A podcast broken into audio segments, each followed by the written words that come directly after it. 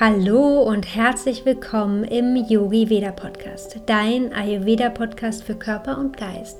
Ich bin Jenny und ich freue mich sehr, heute eine weitere Podcast-Folge mit dir zu teilen. Vor zwei Wochen habe ich ja hier im Podcast mit dir eine Meditation geteilt. Das war eine Aufzeichnung von der Daily Detox Challenge, von der Morning Session. Und ich habe mit dir hier eine Meditation zum Thema Reinige deinen Geist geteilt. Und in der heutigen Podcast-Folge möchte ich gerne noch einmal ein bisschen tiefer in dieses Thema einsteigen. Und zwar möchte ich dir heute mehr über den Geist aus ayurvedischer Sicht erzählen. Denn wie du vielleicht weißt, haben wir ja die drei Doshas auf körperlicher Ebene, das ist unsere Körperkonstitution, aber auch auf mentaler Ebene gibt es eine Konstitution und das sind die drei Gunas.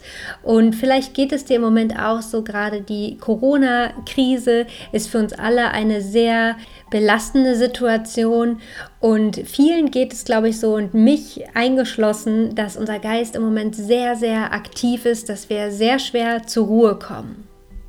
Und in der heutigen Podcast-Folge möchte ich dir einen Einblick in die drei Gunners geben, eine kurze Einleitung und dann möchte ich dir gerne Tipps an die Hand geben, die dir jetzt in der aktuellen Situation helfen und auch natürlich so in deinem Alltag helfen, deinen Geist zu beruhigen, deinen Geist zu stärken und immer wieder zurück zu dir zu finden. Und eine ganz große Rolle spielt natürlich auch die Meditation dabei. Und wenn du Lust hast, mit mir live jeden Montagmorgen um 7 Uhr zu meditieren, dann melde dich super gerne noch kostenlos für den Yoga Veda Morning an. Und wir starten dann gemeinsam über Zoom jeden Montag um 7 Uhr mit Pranayama, mit Atemübungen und mit einer Meditation. Alle Infos findest du auf jeden Fall in den Show Notes oder auf meiner Webseite yogiveda.de und dann kannst du dich dort kostenlos für den Yogiveda Morning anmelden. Ich freue mich auf jeden Fall, wenn du dabei bist und wünsche dir jetzt ganz viel Spaß mit der heutigen Folge.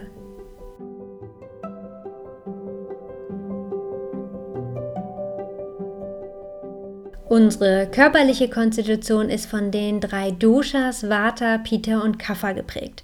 Wenn du ganz am Anfang deines Ayurveda-Wegs stehst und die drei Doshas dir noch nicht so viel sagen, dann hör gerne mal in meine Anfangs-Podcast-Folgen rein. Da habe ich drei Folgen zu den jeweiligen Doshas, Vata, Pitta und Kapha aufgenommen. Heute geht es nämlich vor allem um die psychische Konstitution nämlich um die drei Gunas, die oftmals nicht so bekannt sind wie die drei Doshas. Aber auch hier ist es wieder wichtig, es gibt keine direkte Trennung von Körper und Geist. Unsere mentale Konstitution wird auch von unserer körperlichen Konstitution bestimmt. Also auch hier die Doshas und die Gunas hängen wieder eng miteinander zusammen. Und die drei Gunas sind Sattva, Rajas und Tamas. Und bei den drei Doshas geht es ja vor allem, dass wir immer wieder zurück ins Gleichgewicht finden. Bei den Gunas geht es vor allem darum, dass wir das Sattva stärken. Denn Sattva steht zum Beispiel für die Reinheit, die Klarheit und hat keinerlei negative Auswirkungen. Das heißt, ein zu viel an Sattva gibt es nicht. Menschen, die durch viel Sattva geprägt sind, zeigen zum Beispiel Hilfsbereitschaft, Mitgefühl. Sie sind sehr liebevolle, sehr achtsame Menschen. Sie haben meistens eine sehr positive Ausrichtung. Sie haben ein gutes Gedächtnis und generell eine innere tiefe Zufriedenheit. Und ihr Geist ist klar und rein. Menschen, die durch viel Rajas geprägt sind, sind meistens sehr leidenschaftliche Menschen, sie sind kreativ, sie neigen allerdings zu Überaktivität, also sie sind ständig aktiv, auch im Geist ständig aktiv. Sie haben oftmals viele Wünsche, ihnen ist materieller Wohlstand sehr wichtig, sie neigen auch zu Ungeduld und sind gerade auch im Stress schnell reizbar, denn im Stress erhöht sich generell das Rajasguna. Menschen, deren Geist vor allem durch Tamas geprägt ist, neigen zu Trägheit im Geist, Energielosigkeit, zu Ignoranz, Desinteresse, also sie zeigen auch wenig Initiative und im schlimmsten Fall können sie sogar kriminell werden.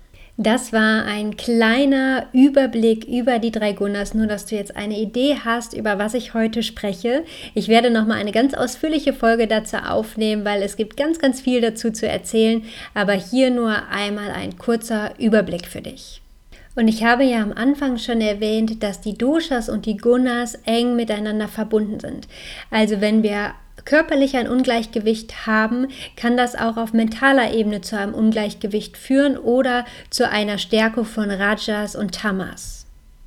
Und bei den Gunas ist es auch so wie bei den Doshas, also jeder Mensch hat alle drei Gunas in sich. Hier liegt aber immer die Stärkung auf dem Sattva und Rajas und Tamas immer wieder zurück ins Gleichgewicht zu bringen.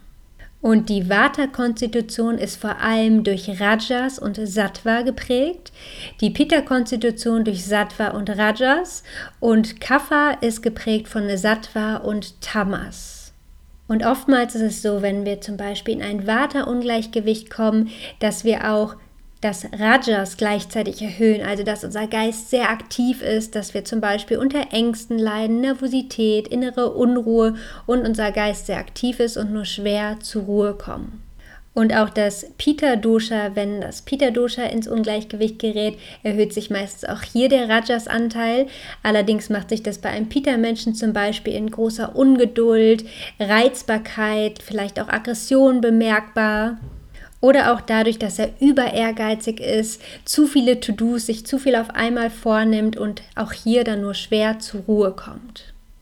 Und bei einem Kapha-Ungleichgewicht kann es dazu kommen, dass hier das Tamas aus dem Gleichgewicht gerät und wir uns einfach auch auf mentaler Ebene sehr träge und antriebslos fühlen. Ein ausgeglichenes Maß an allen drei Gunas ist aber unglaublich wichtig. Gerade zum Beispiel ein Vata-Mensch, der nur sehr, sehr schwer zur Ruhe kommt, der sehr aktiv ist, sehr viel in Bewegung ist, der braucht ein gutes und gesundes Maß an Tamas, denn Tamas steht auch hier für Ruhe und für Entspannung. Ein Pita-Mensch mit erhöhtem Rajas, der braucht zum Beispiel viel Sattva, also Mitgefühl, weil er oftmals einfach viel zu ehrgeizig ist und auch kritisch gegenüber seinen Mitmenschen. Und hier hilft die Stärkung des Sattva, um Mitgefühl, Hilfsbereitschaft, Verständnis zu entwickeln.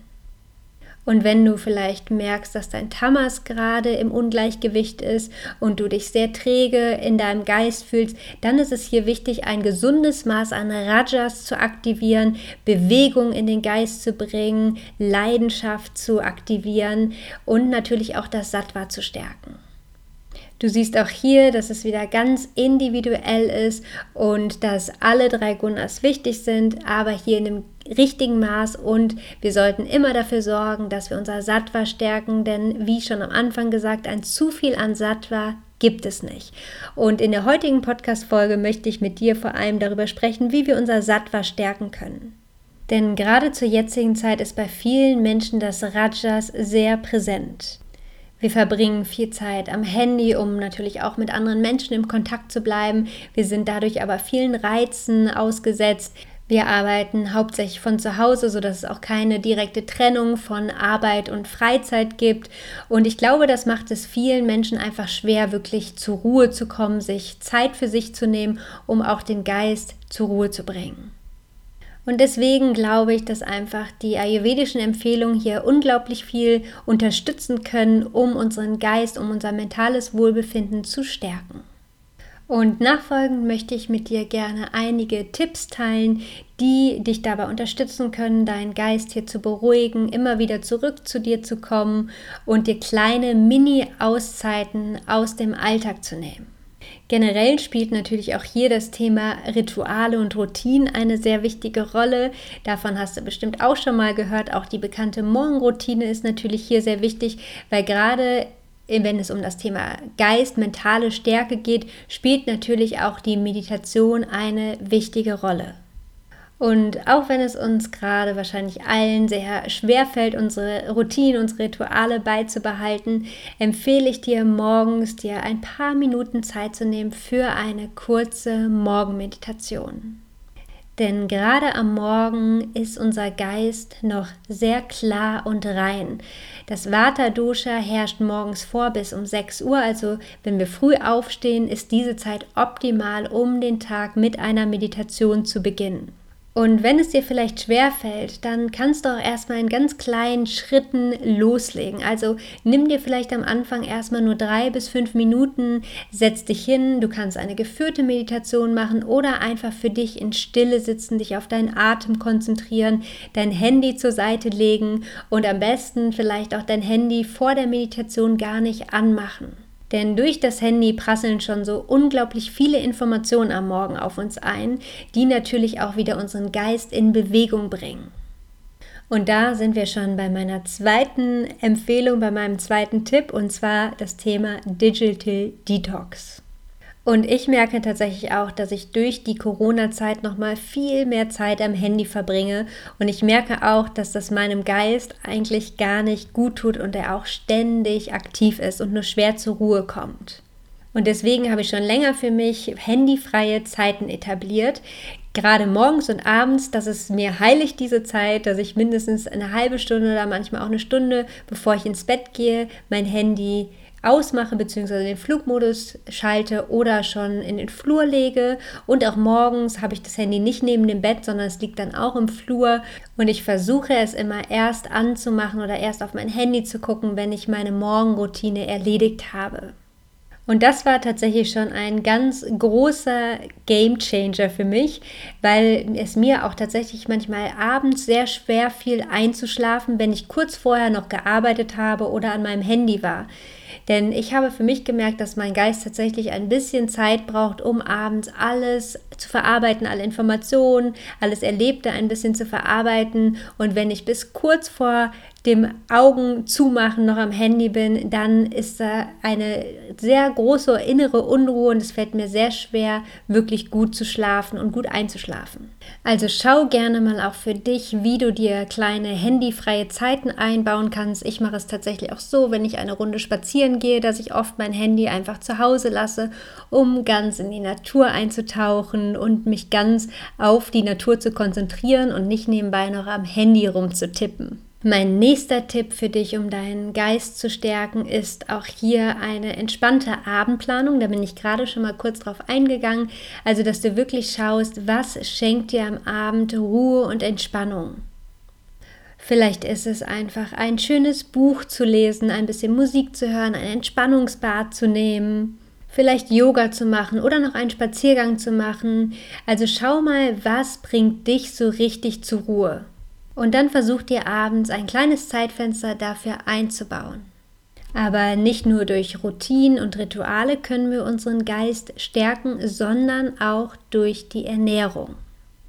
Denn alle Nahrungsmittel haben auch eine sattwische, rajasische oder tamasische Qualität. Und vielleicht hast du auch schon mal von der sattwischen Ernährung gehört. Wenn nicht, ich verlinke dir in den Shownotes auch einmal einen Blogartikel, den ich vor längerer Zeit zur sattwischen Ernährung geschrieben habe. Da findest du ganz viele Infos. Aber ich möchte jetzt gerade auch noch mal kurz darüber sprechen. Denn durch eine sattwische Ernährung können wir auch unser mentales Wohlbefinden, unseren Geist stärken. Und sattwische Lebensmittel sind reine Lebensmittel.